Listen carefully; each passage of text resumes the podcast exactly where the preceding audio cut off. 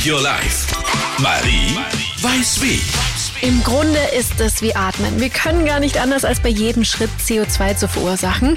Eine ganz normale E-Mail zum Beispiel ohne Anhang fällt mit 10 Gramm Kohlenstoffdioxid ins Gewicht. Das entspricht der Klimabilanz einer Plastiktüte. Und dabei bekommen wir Deutschen im Durchschnitt 28 E-Mails pro Tag und haben sieben Newsletter abonniert. Ich sogar ein paar mehr. Und jetzt mal Hand aufs Herz.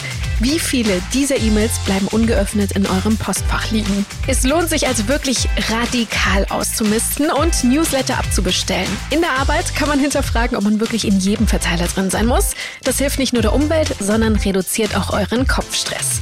Was könnt ihr noch tun, um klimafreundlicher zu surfen? Wenn möglich auf Cloud-Dienste verzichten und Fotos und Videos auf externen Festplatten speichern und eure Lieblingsplaylisten am besten downloaden, anstatt jedes Mal aufs Neue zu streamen.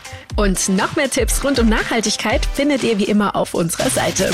Green Up Your Life. Marie weiß wie. Check auch den Blog und den Podcast auf energy.de.